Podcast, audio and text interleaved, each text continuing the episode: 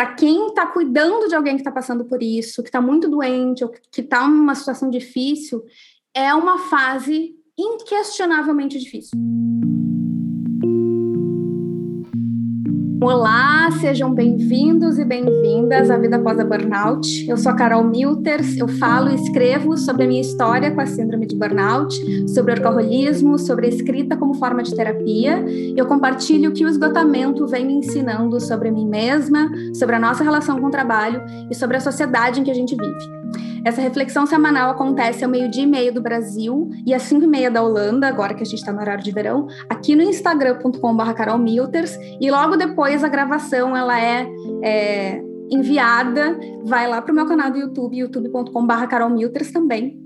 E durante, daqui a algumas horas, ou no máximo amanhã de manhã, este, este episódio vai para o Spotify em formato de áudio, em formato de podcast, tu pode escutar quando tu quiser, no teu, no teu tempo. Eu tenho três objetivos nessa live de hoje, em que a gente vai falar como ajudar alguém que está passando pela burnout, e, e, é muito, muito simbólico a Isabela estar tá aqui, porque eu me lembro muito da entrevista que eu fiz com ela em julho do ano passado, já vai fazer um ano acabei de me dar conta disso, que vai fazer um ano que eu fiz a entrevista com a Isa. Aqui foi uma live aqui no Instagram também. E ela me perguntou sobre como é que foi é, o meu namorado, especificamente, meu parceiro. O Timo, ele é holandês. E, e eu falei que. E eu comentei um pouco sobre como é que ele me apoiou, como é que ele me ajudou, enfim. E foi uma coisa muito essencial e muito importante, sabe?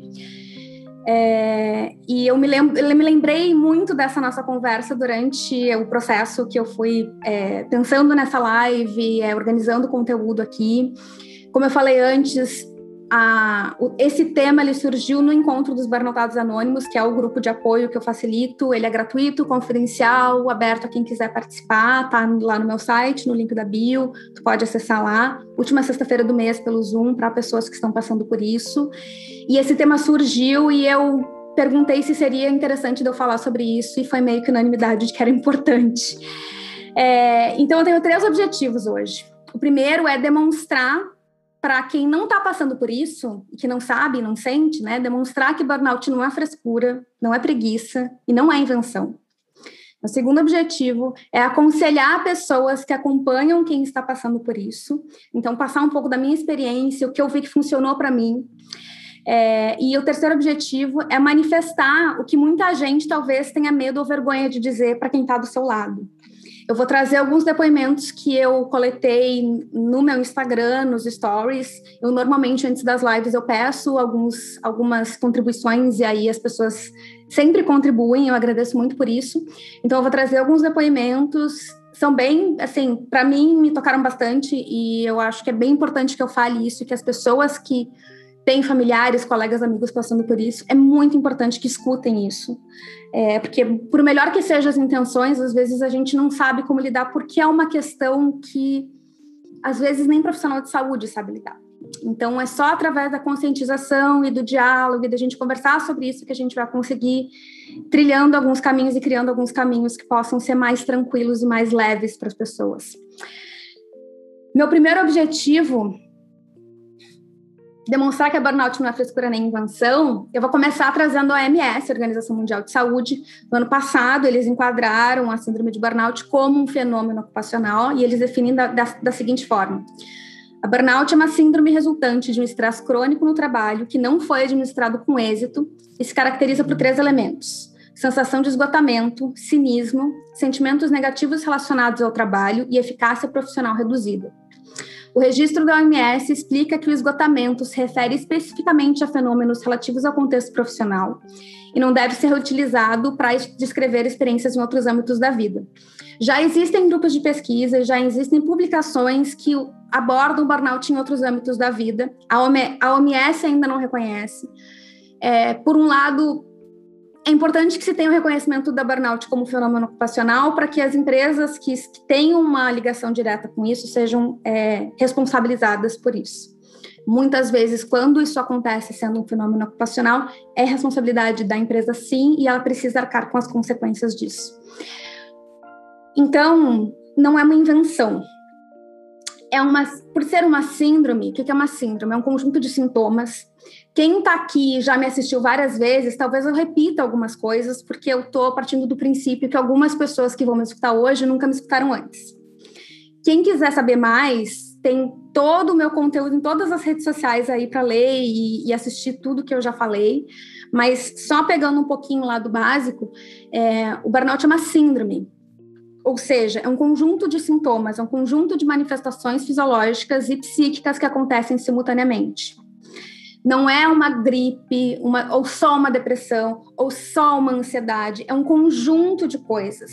E aí eles, eles destacam essas três dimensões porque existe essa questão física, existe o esgotamento, existe uma queda na imunidade, então pode ser que a pessoa ela realmente tenha sintomas físicos, que ela tenha insônia, que ela tenha dores, que ela tenha. É, que ela fique, que ela se contagie mais com infecções e afins tem a dimensão psíquica da, do cinismo e do esgotamento emocional, ou seja, uma sensação de que não adianta nada, uma sensação de frustração imensa e intransponível.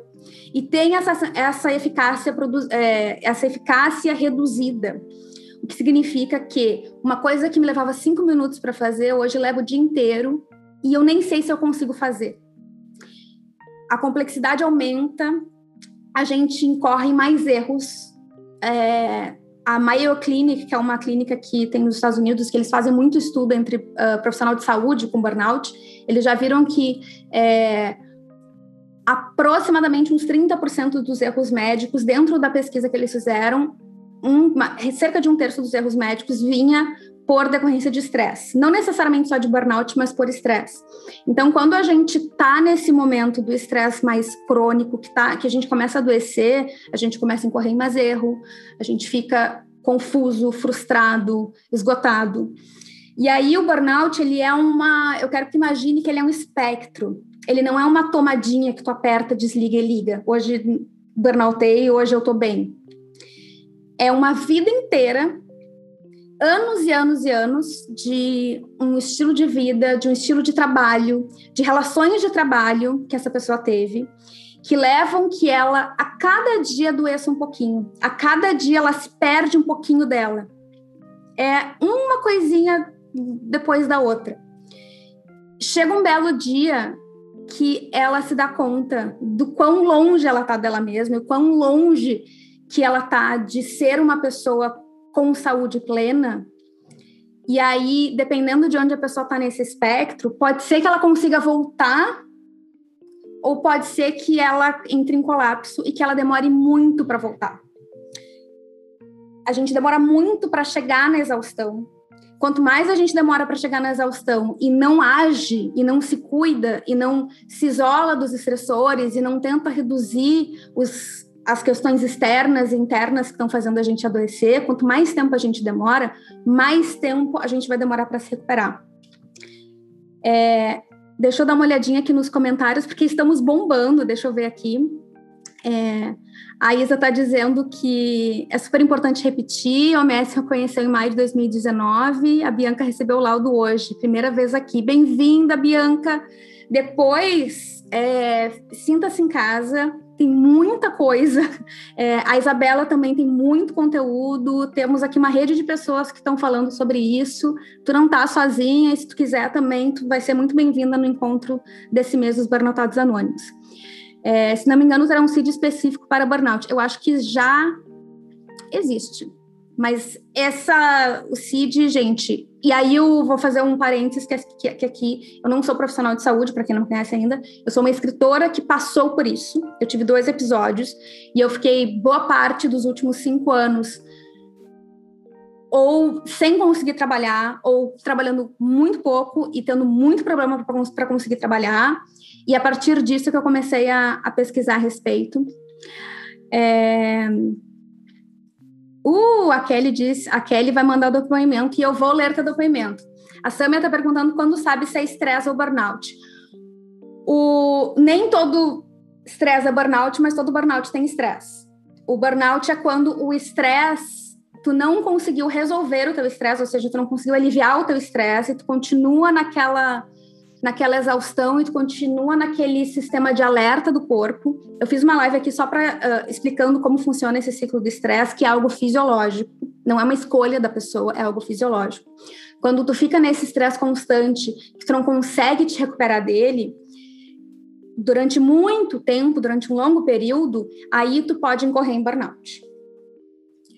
É, então, a gente falou, falei aqui do OMS, o conceito do burnout surgiu nos anos 80. Existem outros conceitos. É, o, o, Freud chama de. A Isabela vai lembrar, eu esqueci. Chama de. Ah, não era estafa, neurastenia.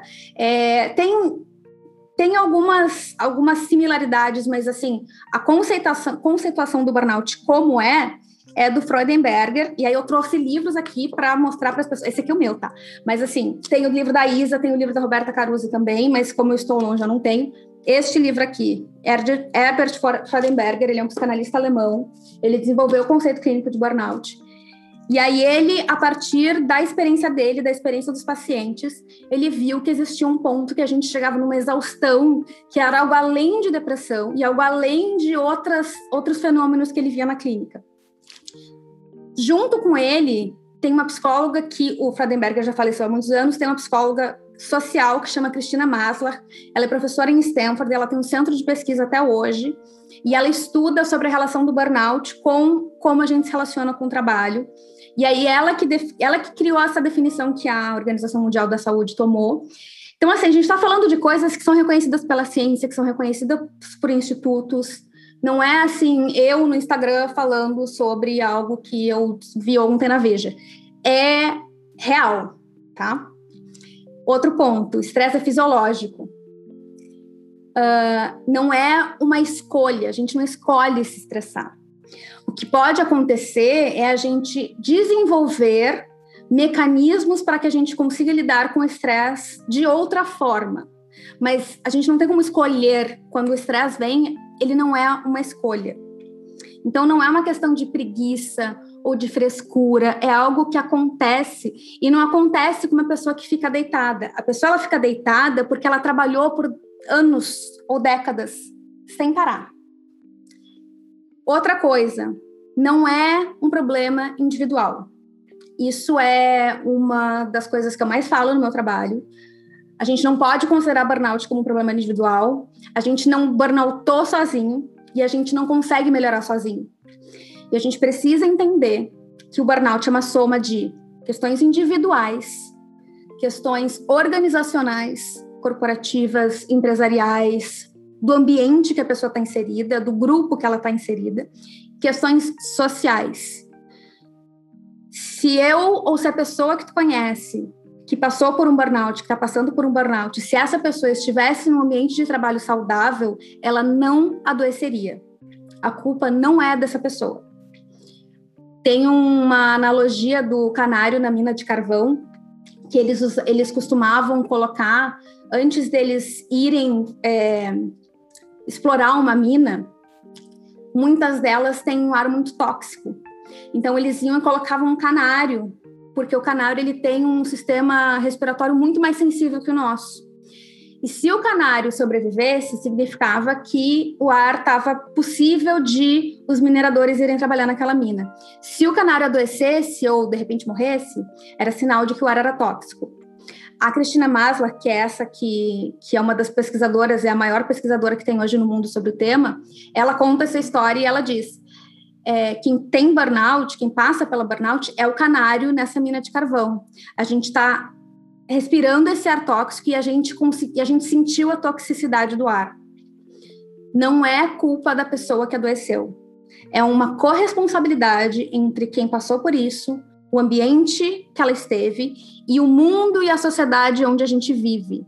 A gente vive numa sociedade do cansaço, uma sociedade do desempenho, tem live minha falando sobre isso. A gente recompensa e a gente acha que quem é ocupado é importante. A gente vive numa competição de que a gente tem que ter e tem que acumular e tem que ser mais e mais e mais. E isso faz com que a gente fique todo mundo frustrado, com que a gente deixe o nosso self verdadeiro na porta e tente ser outra pessoa no mundo. Em algum momento a conta vem. E muitas vezes a gente passa por questões de abusos, assédios, e essas são questões traumáticas. Então, definitivamente, as outras coisas, se tu quiser ignorar tudo, ignora. Mas assim, que tu saia daqui entendendo. Não é invenção. Não é frescura. Sou eu falando, tem pesquisador falando, tem gente no mundo inteiro falando. Eu organizo um evento de conscientização que teve em novembro do ano passado, vai ter esse ano de novo. Isabela falou. Ano passado teve gente da Alemanha, dos Estados Unidos, da África do Sul que falou. Não é frescura.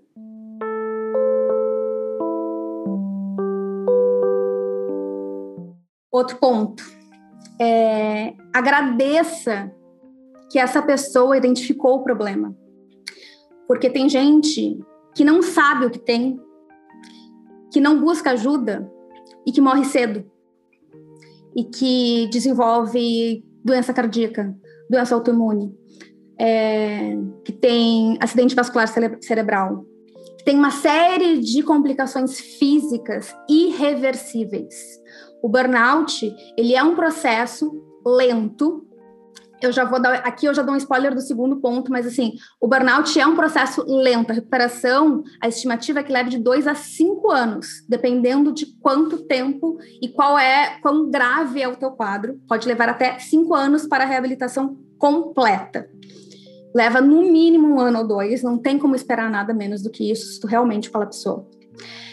É, mas esse período tem um fim, eu hoje consigo fazer live toda semana, eu consigo trabalhar numa carga horária que para mim funciona. Eu tenho um trabalho muito mais é, que me recompensa é, em termos de, assim, pessoalmente, espiritualmente, me recompensa muito mais. Eu sou uma pessoa muito mais autêntica, eu sou muito mais feliz hoje do que eu era antes. Então, eu agradeço que se eu pudesse chegar onde eu cheguei hoje sem ter passado pelo burnout, sem precisar sofrer, melhor. Mas eu agradeço muito que eu passei por isso, porque isso me ensinou coisas que talvez eu fosse levar 40 anos para aprender. Então, entenda que é um assunto complexo e que muitos profissionais não vão saber e que de repente uh, o teu amigo, o teu familiar vai num médico, ele não vai conseguir, ele vai num psicólogo e o psicólogo não vai conseguir, vai tentar uma medicação, não vai funcionar faz parte do processo. É um processo longo, é um processo chato, é um processo muito difícil e é um processo que exige muito de todas as partes envolvidas. Quando a gente adoece, a empresa nos chama de fracos. Foi por nossa força que chegamos a esse ponto. Kelly, é exatamente isso. Foi pela tua força que tu chegou a esse ponto. E aí a gente vai para o nosso segundo, meu segundo objetivo, é, que é aconselhar quem está passando por essa situação, quem conhece alguém que esteja passando por isso. O que essa pessoa mais precisa, e quem está aqui, eu espero, provavelmente vai concordar, o que essa pessoa mais precisa, sem sombra de dúvida, eu boto minha mão no fogo, eu tenho poucas certezas na vida. Essa é uma das pouquíssimas certezas que eu tenho. O que essa pessoa mais precisa é que tu acredite nela. Pronto. E isso, vocês, eu vou ler os, os depoimentos das pessoas depois. O quanto que isso aparece. O quão difícil que é. O quão descredibilizado a gente é.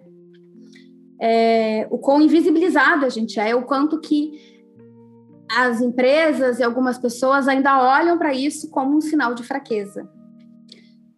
Existe uma frase que virou meio proverbial, assim, que diz que não é uma medida de saúde é, estar bem em uma sociedade doente. A gente vive numa sociedade doente. Muitas dimensões da nossa sociedade são doentes e muitos ambientes de trabalho são doentes. É de se surpreender que, que ninguém adoeça eventualmente.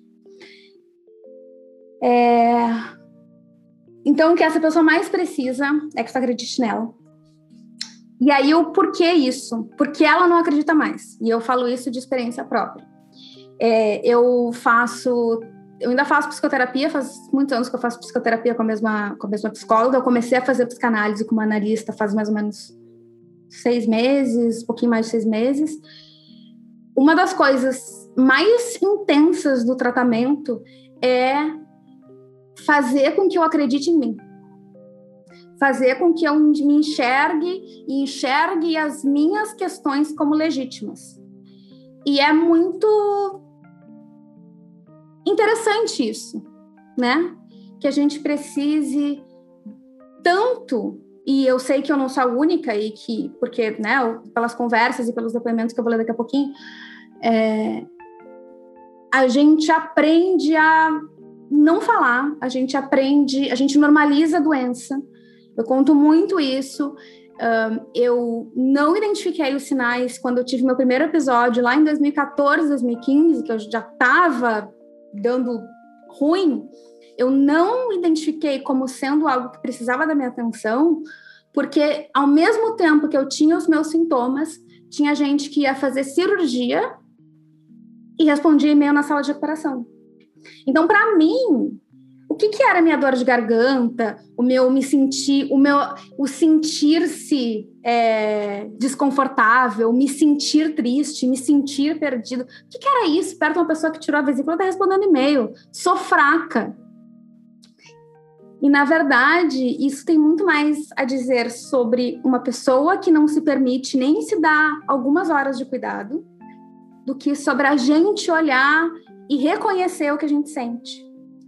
Deixa eu dar uma olhadinha aqui nos comentários, que vocês estão bombando aqui hoje. Estou adorando de ver os comentários aqui. Né? Infelizmente, os comentários não ficam depois no, na gravação, né? Mas é, quem estiver assistindo a gravação, escutar o podcast, enfim, também fica à vontade para comentar onde, onde puder. A Tiara disse que, que ela levou o filho na psicóloga e na entrevista ela percebeu que ela que precisava de ajuda. Ouvi de meu colega de trabalho que eu estava inventando motivo para me afastar do trabalho isso consome uma energia psíquica, emocional tão grande, tão grande, simplesmente o fato da gente justificar. Imagina se a gente quebrasse uma perna. Eu sempre tento fazer um, uma, uma analogia visível de algo que a gente está mais acostumado a, a, olhar e a vivenciar. Imagina se a gente quebrasse uma perna e alguém dissesse assim: ah, tu é fresco porque tu não anda com essa tua perna quebrada. Frescura tua, tu é fraco porque tu não anda com a perna quebrada. Eu quebrei minha perna semana passada e andei. Não fui nem, não fiz raio-x, não botei gesso, não fiz nada. Ou tu coloca o gesso e a pessoa olha para ti e diz assim, mas tu tá uma semana já com esse gesso. Tá na hora de tirar, né? Não, mas o médico pediu um mês. Um mês? Que perna fraca é essa que tu tem? Por que, que a gente olha para as questões emocionais e mentais diferentes, né? Tem muitas razões para isso. Uma delas é que muitos de nós, muitas pessoas, uh, desenvolveram algo que se chama psicofobia, que é essa rejeição, essa aversão a questões de saúde mental e a pessoas que têm alguma questão que sai do padrão neurotípico. Motivos pelos quais a gente, individualmente, coletivamente, não gosta de falar de depressão, não gosta de falar de ansiedade, não gosta de falar de burnout, enxerga isso como fraqueza, é porque muitos dos diagnósticos e muitas das pessoas que de repente estavam na família ou conhecidos, enfim, até muito pouco tempo atrás, essas pessoas eram internadas essas pessoas elas tinham tratamento de choque. Essas pessoas elas eram presas, elas tinham uma forma de abordagem cruel, violenta e excludente. Então é muito natural que quando alguém diz, quem sabe tu vai para uma terapia, uma parte nossa deu um, um susto, sabe assim, não, mas terapia não, terapia é coisa para louco porque uma memória nossa está dizendo, não, mas terapia é coisa de louco, o louco vai na camisa de força, logo, não. Mas isso tem a ver com o desenvolvimento das ciências de saúde mental e quanto que a gente avançou nas últimas décadas e que a gente não precisa mais isso e que hoje a gente fez tantos a, a, Isabela fala muito isso, a gente fez tantos upgrades no nosso modo de viver. Eu tô aqui fazendo live em dois lugares ao mesmo tempo. Eu tô me gravando no Zoom, eu tô com o microfone aqui. eu tô com 50 telas, é, a comunicação é muito mais rápida do que ela jamais foi, e o nosso equipamento mental, físico, é o mesmo. A gente está tentando rodar o sistema operacional mais avançado, mais atual, num Nokia tijolão. E aí a gente não dá conta. Óbvio que não. E a gente precisa de ajuda. E tá tudo certo. Essas abordagens violentas não existem mais. Oi, como você tá? Esse intervalinho é para te lembrar de fazer uma pausa, respirar bem fundo. Se você tá ouvindo enquanto faz outras coisas, dá uma paradinha também. Inala profundamente pelo nariz. Exala pela boca bem devagarinho, até sair todo o ar. Você pode repetir essa respiração sempre que notar que o teu sistema ficou meio nervoso. Se quiser, continue inalando e exalando bem fundo enquanto eu te dou um recado. Existe um exercício chamado Morning Pages, páginas matinais, popularizado pela escritora e roteirista Julia Cameron. A tarefa é simples, mas não é muito fácil. Todas as manhãs você senta, escreve pelo menos três páginas da forma que surgir, sem julgamentos. Sentar para escrever todas as manhãs, ok, várias manhãs, durante os dias mais sombrios do meu quadro de burnout me transformou. Me trouxe uma segurança, uma clareza e uma liberdade criativa que eu nunca havia experimentado antes. Escrever tornou-se uma das minhas terapias. Esse é um exercício que eu recomendo de coração. Foi através desse exercício que eu cheguei no meu primeiro livro de crônicas, Minhas Páginas Matinais, Crônicas da Síndrome de Burnout, que já foi vendido em mais de 15 países em inglês e português e está entre os mais vendidos na categoria Gestão do Tempo na Amazon. Para encomendar sua cópia impressa ou digital, acesse minhaspáginasmatinais.com.br ou acesse o link na descrição do episódio. Se você está curtindo esse podcast, compartilhe nos teus stories me marcando, carolmilters, ou manda para alguém que pode gostar de ouvir também. Pronto. Dá mais uma respirada bem profunda. Reabastece a bebidinha e bora voltar para a reflexão de hoje. A Paty está dizendo que a, quando a psicóloga falou pela primeira vez em burnout, eu fiquei até orgulhosa. Ah, eu tive isso também, Paty. Em 2014, eu, eu, eu fiz um high five com meu colega. É! Porque era lindo ser workaholic. Falarei mais sobre workaholismo no, no assim, a minha próxima onda de conteúdos afim, no, futuro próximo, vai ser sobre workaholismo. Ainda tenho que estudar mais sobre isso. Mas é o único vício que a gente tem que a gente elogia e bate palma. mas nem por isso deixa de ser vício. Meu trabalho estava ali todo o meu valor. Por isso é importante saber o que se tem. Incrível, é isso aí. Aqui no Brasil está tudo muito tóxico. É, as relações elas elas estão muito difíceis. É, é muito importante que a gente respire fundo e tente esse diálogo das formas possíveis. É, a Deane está dizendo que depois da, do adoecimento sentiu necessidade de, de estudar sobre a luta antimanicomial no Brasil. Dani, tem um perfil que é o arroba saúde mental crítica, que eles têm um conteúdo incrível e eu super recomendo. Ainda sobre os aconselhamentos, a live de hoje vai ser um pouco mais longa. Já aviso. A pessoa diz assim: ah, aqui é a live da, da, da Carol e tal, vai ver a live tem uma hora e meia. Sinto muito, é um tema complexo.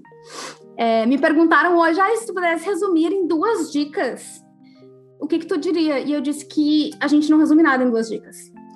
Que essa, esse reducionismo das coisas claramente não funciona. Enfim, a recuperação é demorada. Leva de dois a cinco anos, como eu já falei, mas não é para sempre. A gente melhora, a gente fica bem. A gente precisa continuar se cuidando o resto da vida eu não sei se daqui a 20 anos eu vou falar sobre burnout ainda, se eu vou pensar em burnout. Mas, assim, eu sei que faz cinco anos, eu sei que pelos próximos cinco, provavelmente sim. É maratona, não é corrida de 100 metros rasos. A pessoa não burnoutou por escolha. O processo dessa pessoa esse ponto é muito importante, que bom que eu botei no roteiro. Pode ser você que conhece aí, que tem um amiguinho, parente, babá, que está passando por isso. Presta atenção nisso. O processo dessa pessoa pode fazer transparecer questões tuas. Respire fundo e reflita sobre essa afirmação. E pode ser que tu também precise de ajuda. É pesado estar ao lado de alguém colapsado. É bem pesado. É muito difícil. E pelas experiências, pela minha experiência, pelas pessoas que eu escuto, às vezes a pessoa que está cuidando também precisa começar a fazer terapia, também precisa começar a procurar ajuda, porque é muito pesado. E eu falei no começo, a gente não chega no burnout sozinho, a gente não sai do burnout sozinho. Um dos depoimentos que apareceu aqui tem a ver com é, eu, eu me dei muito, me doei, fiz, fiz, e agora tá na minha hora de. Agora tá, tá na hora de cuidar de mim. Eu escutei um, um podcast do Mamilos, que é um podcast com a. Ah, não vou me lembrar o nome delas, mas é um podcast maravilhoso do B9 elas têm dois episódios que são muito bons, é, que tem a ver com cuidado. A gente se desconectou muito do cuidado, porque o cuidado não gera lucro. Ou melhor, existe uma ideia de que o cuidado não gera lucro, porque ele gera. Mas existe um delírio coletivo de que a gente precisa lucrar e acumular, e que para isso a gente precisa passar o trator. E se a gente não está passando o trator, a gente não funciona. Então, quando a gente olha para alguém que parou de passar o trator, a gente pensa, tá louca. Não tá, não, ela não está ajustada a esta sociedade. Mas o não estar ajustada a esta sociedade diz menos sobre a pessoa do que sobre a sociedade, ou melhor, diz um pouco sobre cada. E para quem está cuidando de alguém que está passando por isso, que está muito doente, ou que está numa situação difícil, é uma fase inquestionavelmente difícil. Tem gente que termina relacionamento. Tem. Tem gente que tem, tem relacionamento que não aguenta, tem relacionamento que fica mais forte, tem, o relacionamento vai mudar. É fato. Fato. A pessoa que tu conheceu não é mais a mesma. E quando ela sair disso, ela também não vai ser a mesma. Pode ser que ela, e eu espero, e é provável, que ela consiga chegar num ponto de que ela esteja mais realizada, se conhecendo muito melhor, se entendendo melhor no mundo, se permitindo e se cuidando mais e, de repente, eventualmente, até cuidando de ti melhor. Mas ela não é a mesma pessoa que tu conheceu. E muitas vezes nas relações, a gente tem aquele sonho dourado que a gente quer que a pessoa nunca mude. Ou às vezes tem as duas coisas, né? Um quer que o outro nunca mude e o outro quer que o um mude. Aí o um que é para mudar não muda e o outro que é para não mudar muda. E aí dá inconsistências. É, a minha psicóloga, ela é terapeuta de casal também, e ela fala muito dos contratos. Todas as relações existem contratos. Quando muda alguma coisa na vida, foi morar junto, teve um filho, pandemia, pandemia parte 2, pandemia parte 3, parte 4, parte 5, parte 6, burnout, desemprego, qualquer mudança nos papéis implica numa renovação de contrato. Não precisa fazer escrito, a não ser que queira, né?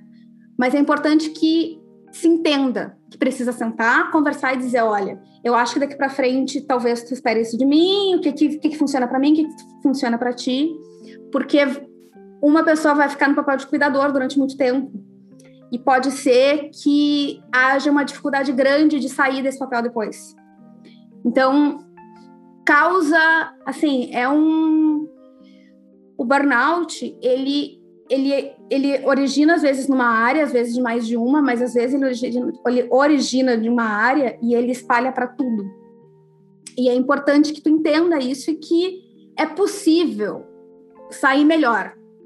Mas primeiro precisa entender que é isso que está acontecendo e que não é invenção, que não é frescura.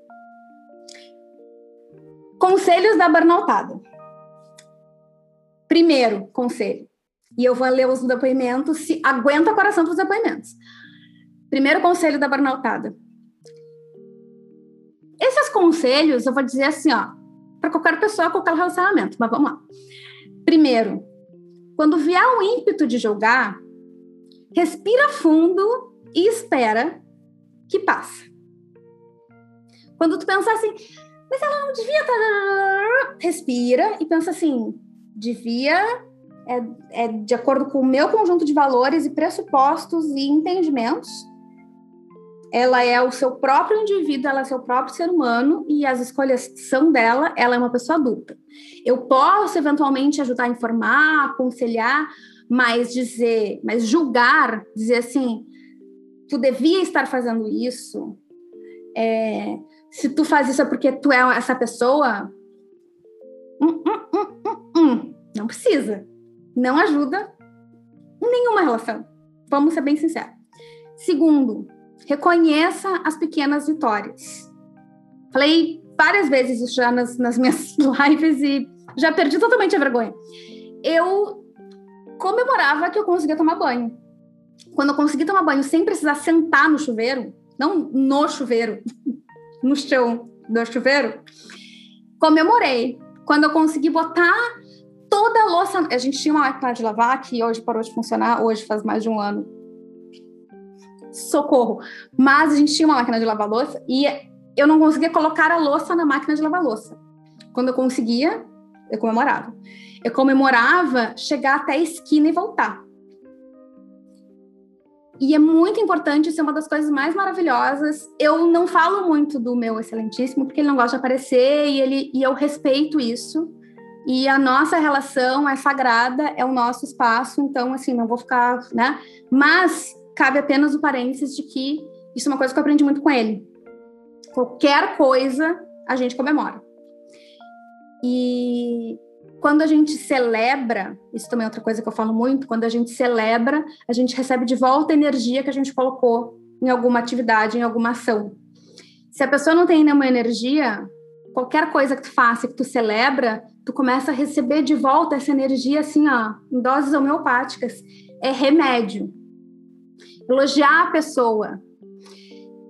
É muito fácil amar alguém que tá com tudo e não tá prosa. Não é tão fácil amar alguém que não produz, que não ganha dinheiro. É, e aí, eu vi uma foto dele agora, pode ser que. Quem passa por isso entende o que é amor incondicional. Porque a pessoa que continua do teu lado, quando tu não tem nada para oferecer, é a pessoa que te ama qualquer outra, qualquer outra coisa é outra coisa. E às vezes a gente precisa passar por isso, porque a gente também não sabe o que é amor incondicional. E a gente também talvez não saiba nem o que é amor direito, ou, né? Ou a gente não se permite sentir. E é quando a gente passa por esse tipo de situação que a gente vê que a gente não precisa, que muitas das coisas que nos agoniam são invenções são contratos velados que por algum motivo a gente assinou sem ler. É... Terceiro conselho: se informe. É uma. Eu não posso dizer que é, uma, que é uma síndrome nova, mas não existe muita informação sobre isso, né? Ainda. Não existe muito, quer dizer, informação existe, mas não existe muito senso comum sobre isso. Não está no vocabulário das pessoas em muitos lugares do mundo. Então, faça a cama de casa, te informa, lê sobre isso, mas assim, te informa, mas confia na pessoa. Porque tem que partir, muito tem que partir dela. Às vezes é importante que tu leve um pouco. Assim, eu queria poder dizer assim, ó, faz assim, faz assim, faz assim, tem esses conselhos que eu tô dando, mas não é preto no branco, porque se fosse, alguém já tinha feito um checklist e já tinha vendido ficado milionário. Mas esse equilíbrio entre o confiar e o apoiar é muito delicado e é muito importante, especialmente nesse momento. Entender que essa pessoa não vai ser como ela era antes, isso eu já falei, ela não vai voltar a ser a pessoa que ela era antes. Se ela estiver comprometida com melhorar de verdade, ela não vai voltar a ser o que ela, que ela era antes. Pode ser que ela volte a ser exatamente o que ela era antes, e é uma questão de tempo porque ela vai adoecer de novo. Porque, né, foram aquelas ações que levaram aqueles resultados. Se tu não muda as ações, os resultados são os mesmos. Mas ela vai se tornar alguém mais feliz e muito mais saudável. E, e é importante que tu esteja preparado para isso, porque as relações mudam. E que bom que a gente muda, que a gente cresce. Imagina que chato que seria esse caso todo mundo engatinhando, que nem o Benjamin Button. Que bom que a gente muda, que a gente aprende, que a gente cria outras formas de enxergar o mundo e, e que bom. É uma oportunidade para todo mundo aprender. Mas se tu quiser querer ter razão com tudo, talvez isso acaba criando algum conflito. E talvez é, aquilo que eu falei de ter as tuas questões junto, talvez tu esteja com algumas questões internas, tu ainda esteja muito assim querendo viver nesse conto de fada que contaram pra gente, e tu tá vendo que a pessoa que tá do teu lado já saiu disso, e isso te traz muita raiva. E muitas coisas são muito fun em função disso, assim, tem muito mais a ver contigo do que com a pessoa que tá doente. Mas é muito difícil quando a gente escuta alguém dizendo que a gente é preguiçoso, que a gente isso, que aquilo. É difícil a gente separar, respirar fundo, também praticar o não julgamento, também confiar na pessoa e dizer, não, isso não, isso não me cabe, não, é, não diz sobre mim. E o meu último conselho é tirar o tem que do teu vocabulário. Não, mas tu tem que não sei o quê. Não, mas tu tem que fazer tal coisa. Eu tenho que é a tonga da mironga do cabulete. Não tem que nada. Não tem que nada. Quer dizer, tem que, sei lá, pagar imposto, tem que seguir a lei, assim, preceitos básicos da civilização. Fora isso, somos adultos. Vamos confiar cada vez que tu diz um tem que, manda coraçãozinho. Vou fazer coisa de Instagram agora, manda coraçãozinho. Mas é real. Quando eu escuto um tem que, tu tem que, tu tem que fazer. Não, sabe o que eu acho que tu tem que fazer? Essa frase. Sabe o que, que tu acha que eu te... Tonga da milonga do cabuletê. Tonga da mironga do cabuletê. Aline, me ajuda. Aline vai saber. É, do Toquinho. Na tonga da milonga do cabuletê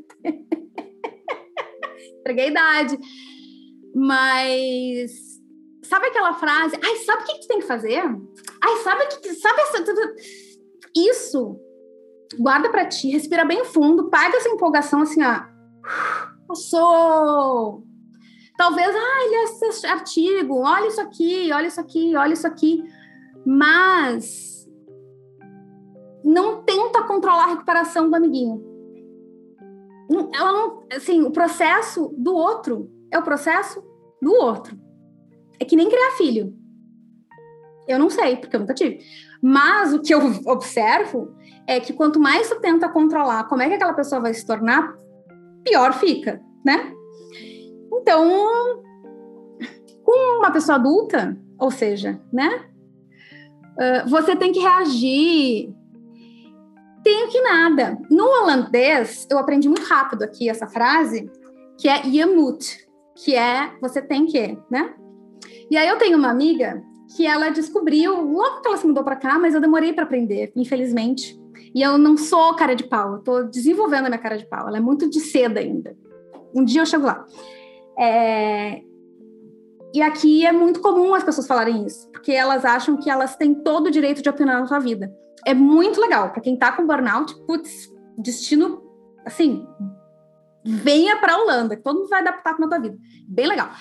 E aí a pessoa pega e diz, ia muito, ia muito, ia muito. E aí ela me disse, aprendi tardiamente, mas ela me disse que tem uma resposta para isso, que é helemaal niks, que é eu não tenho que coisa nenhuma. E aí, e eu escuto com uma certa frequência. E aí eu só fico no. Eu introjeto e, eu só penso assim, não, não tem que nada. Porque assim, não importa o que, que tu vai dizer pro outro. Pro outro, ele tá a fim de te cagar regra.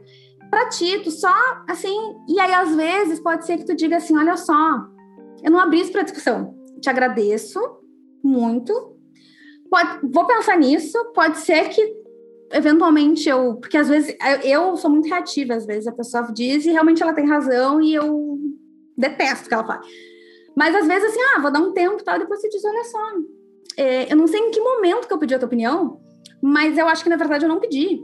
Então, passar bem. Vamos para os depoimentos. É, vamos para os depoimentos. Eu quero ler um texto que eu escrevi ano passado aqui, e aí a gente encerra.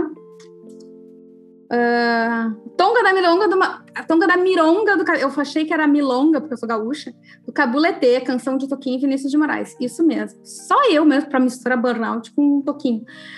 Quando você comenta que está fazendo algo que não seja trabalho, a pessoa já acha que estamos bem e começa a te pressionar. Kelly, e eu que não queria sair na rua? Eu não queria sair na rua aqui. Porque. Ah, e aí às vezes acontece, é, né? Eu ia falar de outro assunto, mas nem melhor não. Mas assim, eu não queria sair na rua. Isso que eu não trabalhava nem na minha cidade. Eu trabalhava em outra cidade. Eu tinha um colega que morava aqui também na minha cidade, que vinha ser meu chefe. E aí eu achava que se eu podia ir numa loja, se eu podia ir no supermercado, é porque eu podia trabalhar. Porque. Mas não. É, essa é uma parte muito difícil. Muito, muito difícil. Muito difícil. E eu, honestamente, assim, eu, eu, eu não tenho a experiência de voltar para o ambiente, de estar ligada com esse ambiente enquanto eu me recupero. Porque quando eu fui desligada, eu ainda estava muito mal, ainda fiquei um ano e pouco super mal. Então eu não sei como é que é estar relativamente bem, mas não estar bem para voltar a trabalhar e ainda ter esse vínculo. Eu sei um pouco e eu sei que é muito difícil. Porque ah, minha irmã deu aqui a deu a morta, a filosofia do Pix para pitacos. A gente só aceita a opinião alheia agora com Pix. Quer me dizer o que eu vou fazer da minha vida? Me manda um Pix. Fica ótimo. Com todo amor e carinho a gente diz isso, né, gente? É, vou compartilhar algumas coisas aqui, dúvidas. É, recebi uma que diz assim: se eu, resolver, se eu resolver largar o trabalho, não me julgue tanto e nem ache que eu estou fazendo drama. É muito triste é, e eu entendo muito uh, quem coloca e quem conta isso, quem compartilha isso, sabe? Eu estou cansada e adoeci por me doar inteiramente a você por toda a minha vida. É, quem diz isso e quem e quem diz assim, pelo amor de Deus, acredita em mim, eu não estou fazendo drama. E às vezes a gente adoece justamente porque a gente não consegue encontrar formas de dizer eu não quero fazer isso, sabe? E aí, às vezes a gente não se dá conta, é um processo muito inconsciente que o corpo vai nos rendendo, mas às vezes a gente até sabe, mas a gente não se permite, a gente está numa autoproibição tão grande que a gente não se permite. E aí, quando isso é reforçado pela pessoa que está do nosso lado, é muito complicado. É muito complicado. Uh, e assim, terapia, conversa, mas é muito difícil. Às vezes, escrever para essa pessoa eu vou fazer uma oficina de escrita dia 25, sábado, dia 25 de junho agora. Eu vou falar mais no final do, da live, mas vai ser uma oficina para pessoas que estão com burnout, estão passando pela burnout ou já passaram pela burnout. E provavelmente vai ter algum momento que a gente vai escrever para essas pessoas, que eu acho que é uma coisa muito importante. Eu escrevi uma carta e vou ler depois para quem me acompanhou, enfim, uh, porque às vezes a gente não consegue falar mas às vezes a gente consegue escrever e aí pelo menos tem um princípio de como conseguir comunicar isso, né? Porque não adianta nada a gente deixar isso preso aqui. Então eu estou usando essa oportunidade agora para dizer o que algumas pessoas estão querendo dizer. Tu que está aí, escute com amor, compaixão e afeto.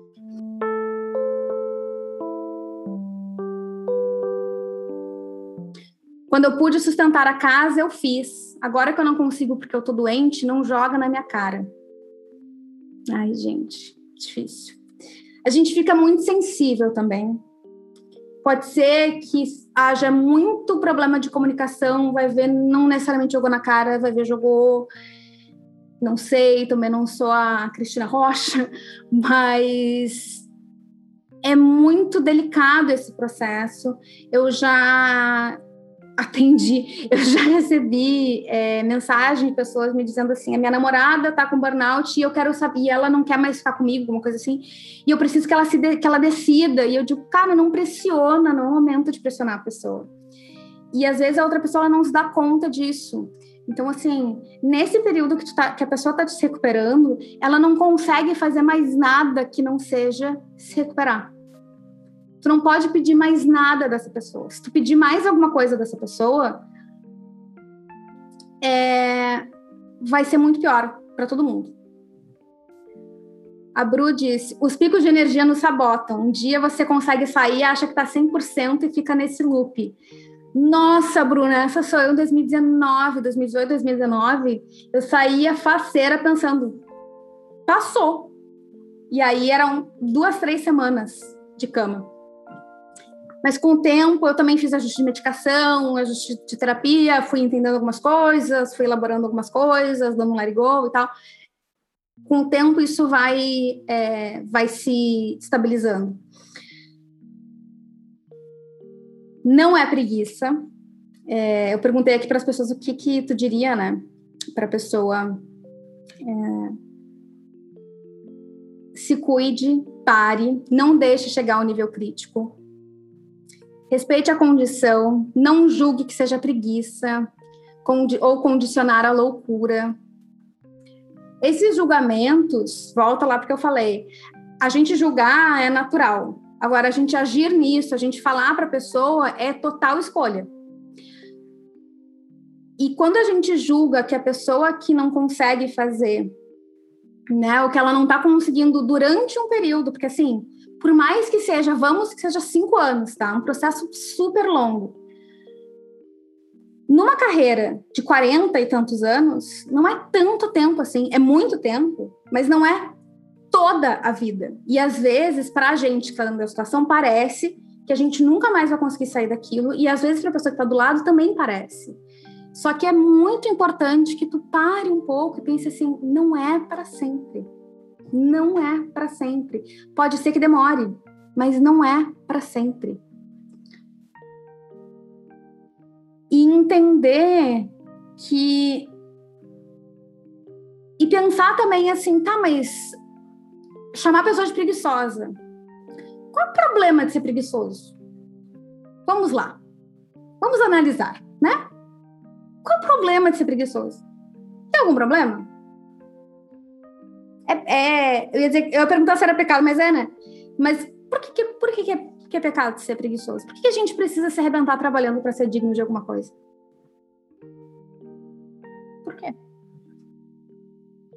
Uma coisa da loucura, tem bastante gente, eu já eu, eu tive bastante medo disso. É, e, e, e, tem gente que já me, me mandou mensagem, já disse assim, eu tenho muito medo de não me controlar, assim, sabe? De perder o controle emocional, mental, enfim. E às vezes a gente perde mesmo o controle mesmo da, das emoções e tudo.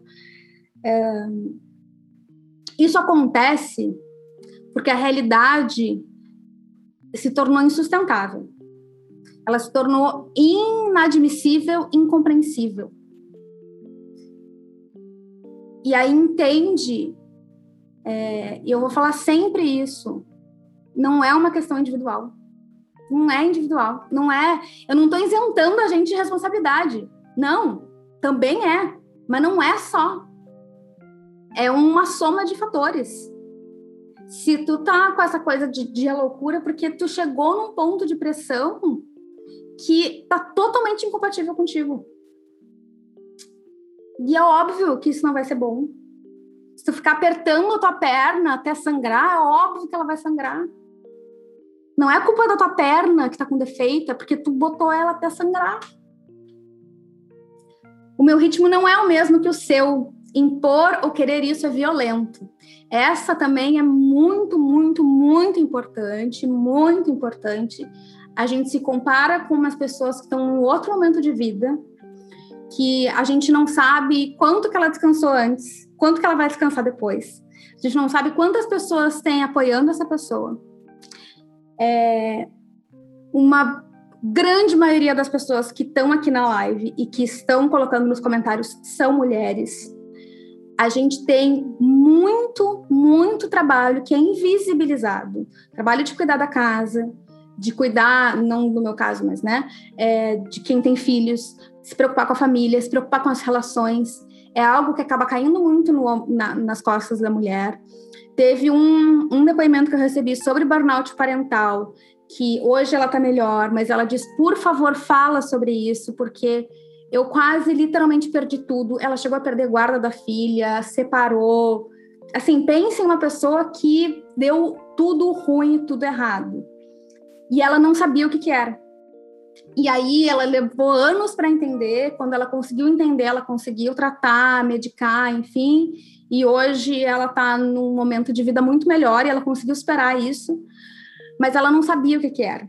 Eu entrevistei uma psicóloga de um grupo de pesquisa de São Paulo sobre burnout parental, tá lá no meu YouTube se alguém quiser saber mais sobre isso também. Eu falo muito do contexto do trabalho, mas existe também muita gente que fala sobre isso. Tem o perfil Burnout Parental Brasil, que é por psicólogos, pesquisadores, gente muito mais qualificada do que eu, por exemplo, que faço isso. Então, é, fiquem à vontade também. Acreditem em mim. Parem de dizer que eu sempre fui forte e que eu logo vou melhorar. A forte está fraca. É, e muitas vezes essa coisa da força, ela vem junto com uma rigidez que a gente não se dá conta que quando a gente é muito rígida e bate alguma coisa quebra. E que a gente precisa ir explorando esse novo jeito de ser e de sentir. E é o que eu falei lá no começo.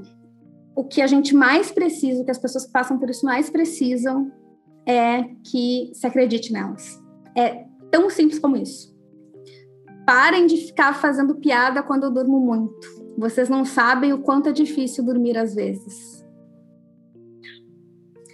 Pare de me fazer sentir mal por ter perdido o emprego. Eu não estou feliz e não aguentava mais. Veja como é triste que a gente acaba colocando quem paga o quê, que emprego que a pessoa tem na frente da saúde e na frente da felicidade. Não vou nem falar felicidade assim extra, né? Que não é. Todo mundo tem direito, tá lá na Declaração Universal dos Direitos Humanos, mas na frente da saúde das pessoas, né? Tu pode até te cuidar, mas não perde esse emprego. Que mundo que a gente está vivendo. Recebi o Não Aguento Mais, eu vou mandar mensagem depois para conversar, porque eu sempre me preocupo com essas coisas. Que tipo de carinho é importante receber? Eu acho que eu já uh, respondi isso assim durante, né? Mas eu acho que é muito o estar ali.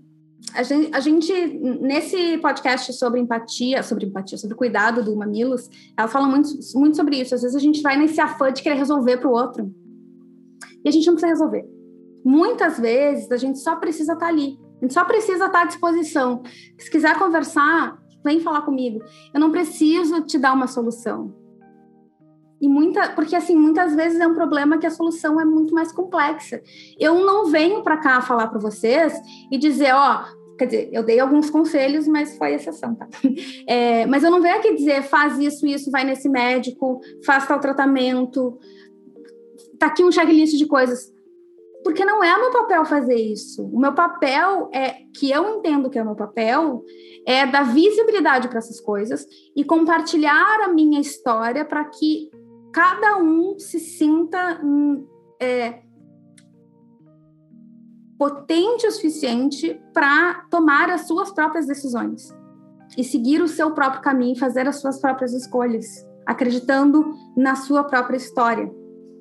Porque eu sei como é difícil esse começo dessa aceitação e de acreditar em si é muito difícil, leva anos. E aí aqui eu estou tentando dar uma talhada assim para quem estiver disposto. Vou encerrar uh, lendo a minha carta que eu escrevi ano passado.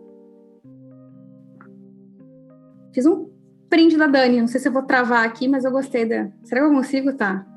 Da minha frase a preguiça é uma delícia. É isso, gente. Putz. Que mundinho esse que a gente não pode nem ser preguiçoso? Um dia a gente chega lá. Já consegui fazer algumas mudanças de ambiente comportamentais. Se conscientizar do seu valor é muito importante. Exatamente. A grama do vizinho sempre parece mais verde. Burnout parental é real e pouco comentado. Exatamente. É, tem o, o, Instagram, que é Burnout Parental, no, no arroba ali, Conscientização da Burnout, que é o evento que eu fiz ano passado. Tem bastante conteúdo sobre isso também. Eu entrevistei uma psicóloga, que eu esqueci o nome. Eu entrevistei uma psicóloga que, que pesquisa isso num consórcio internacional, então tem bastante conteúdo bem importante. É, e que eu acabo falando um pouco sobre isso porque não é muito meu lugar de onde eu posso falar da minha experiência, mas pelo menos eu vou atrás, eu tento ir atrás assim das pessoas que, que vivenciaram isso. Um, e eu quero encerrar, já que já passamos de uma hora aqui, eu quero encerrar lendo a minha carta aberta para quem ama alguém que esteja passando pela burnout. Não está sendo fácil. Todos os estágios dessa via crucis são dolorosos. Me perdoa por ter me atirado no trabalho, achando que trabalhar além da conta me preencheria, por ter achado que trabalhar mais do que todo mundo fosse suficiente, por ter deixado de te atender, por estar constantemente ocupada, por ter te julgado, por ter julgado a mim mesma de forma tão cruel, por ter achado que eu era melhor do que alguém. Eu achei que esse era o caminho para ser uma pessoa melhor, mas eu não sabia. Sinto muito por não ter entendido os meus limites por ter tentado ser quem eu não era, por, por precisar somatizar emoções, desejos e medos, por não conseguir dar conta de tudo, por cancelar em cima da hora, por precisar ir embora mais cedo, por ter achado que vulnerabilidade era fraqueza. Sou grata por todas as vezes que você não me julgou, por todas as vezes que você, sem entender o que estava acontecendo, me acolheu, me amparou, me consolou por todas as vezes que você acreditou em mim e me lembrou de quem eu era, quando eu já não lembrava mais. Por todos os ajustes que você precisou fazer. Até mesmo quando alguma palavra ou gesto me feriu, eu hoje sei que não foi a intenção. Você sempre quis o melhor para mim. Se nem eu sabia o que era melhor, como esperar que você soubesse? Te amo. E esse amor é mais profundo do que nunca. Esse amor não se abala com qualquer ventinho, esse amor é incondicional. Que a vida seja tão bondosa contigo quanto você tem sido comigo, com amor. Essa aqui que vos falo.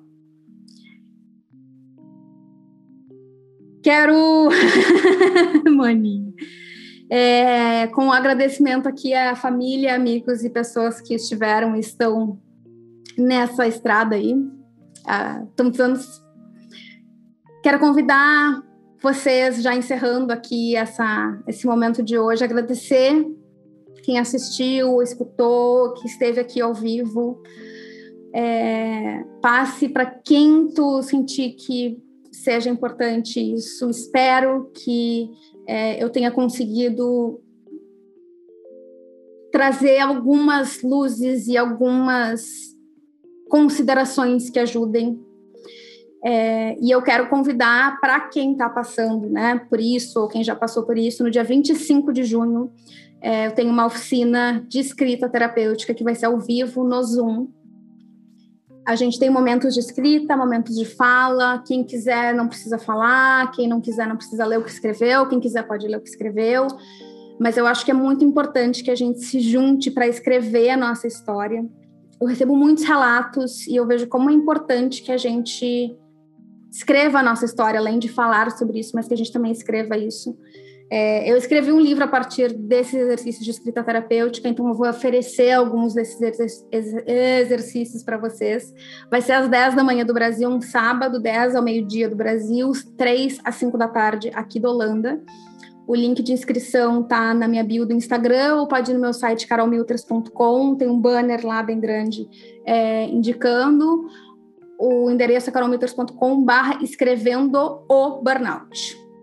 Da oficina, qualquer coisa me manda mensagem, vem falar comigo que a gente conversa. Eu vou liberar uma versão gravada, mas eu vou fazer isso lá por julho e eu não sei não vou me comprometer com datas. Eu quero fazer essa versão ao vivo para colocar os exercícios para quem estiver ali. Todo mundo muito bem-vindo, muito bem-vinda. É, se alguém não tiver condições, fala comigo. Eu não viro as costas para ninguém que não consiga ter acesso às coisas que eu produzo por questões financeiras, porque eu sei que esse é o período que a gente fica muito vulnerável financeiramente. Então, fiquem à vontade. E eu sempre faço questão de dar algumas bolsas a cada X pessoas que se inscrevem, a cada cinco pessoas que se inscrevem, eu tento dar pelo menos uma bolsa para quem não tem condições. Na terça que vem, a live vai ser sobre como a escrita me ajudou a superar burnout. Vou falar sobre escrita, vou trazer algum exercício de escrita terapêutica também, vou contar um pouco sobre essa, essa história de como é que eu saí do burnout e virei escritora. E que tu não precisa virar escritora depois do burnout, mas que a escrita pode ser uma ferramenta muito, muito, muito, muito poderosa. Pode também agendar uma sessão experimental de mentoria comigo, onde a gente pode conversar sobre o que tu precisa e como é que eu posso te ajudar. Ali no, no link da minha bio tem, ou manda um e-mail para mim, manda uma mensagem que a gente se encontra, a gente se, se, se ajuda.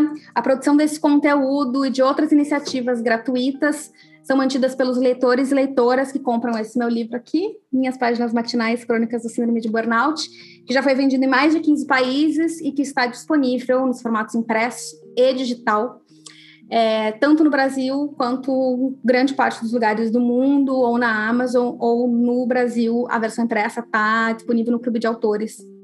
No meu site tem todas as informações. Essas iniciativas também são apoiadas pelos alunos e alunas das minhas oficinas de escrita terapêutica, do curso da relação com o trabalho, que a gente está tendo a segunda aula na quinta-feira agora, vai ter webinar no mês que vem, está sensacional. Pelos clientes e parceiros com quem eu realizo mentorias e projetos de cultivo ao bem-estar na relação com o trabalho, e através de doações que são feitas por quem gosta de me ler e ouvir. Lá no meu site tem também, se tu quiser contribuir, fique à vontade, sou muito grata.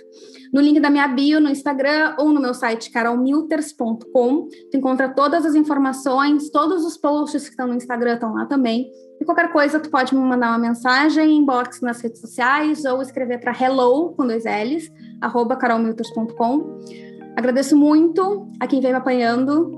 Me apanhando não, né? Agradeço muito a quem vem me apoiando de tantas as formas em todos os cantos do mundo. Se cuidem bem. Até terça que vem. Esse podcast é produzido, apresentado e editado por essa que vos fala, Carol Milters. A trilha do nosso podcast conta com composições do Ketsa e do Chad Crouch. Se você gostou do que ouviu, inscreva-se ou comece a seguir esse podcast no seu player preferido. Assim, você fica sabendo quando um episódio novo entra no ar. Você pode ajudar esse conteúdo a chegar em mais pessoas, compartilhando nas redes e com alguém que você acha que esteja precisando ouvir a reflexão de hoje. Para acessar os meus textos, exercícios e ficar por dentro das próximas oficinas de escrita terapêutica, cursos e do próximo livro, acesse o meu site carolmilters.com ou me encontre nas redes, sempre arroba carolmilters. Obrigada pelo teu tempo e atenção te cuida bem e até o próximo.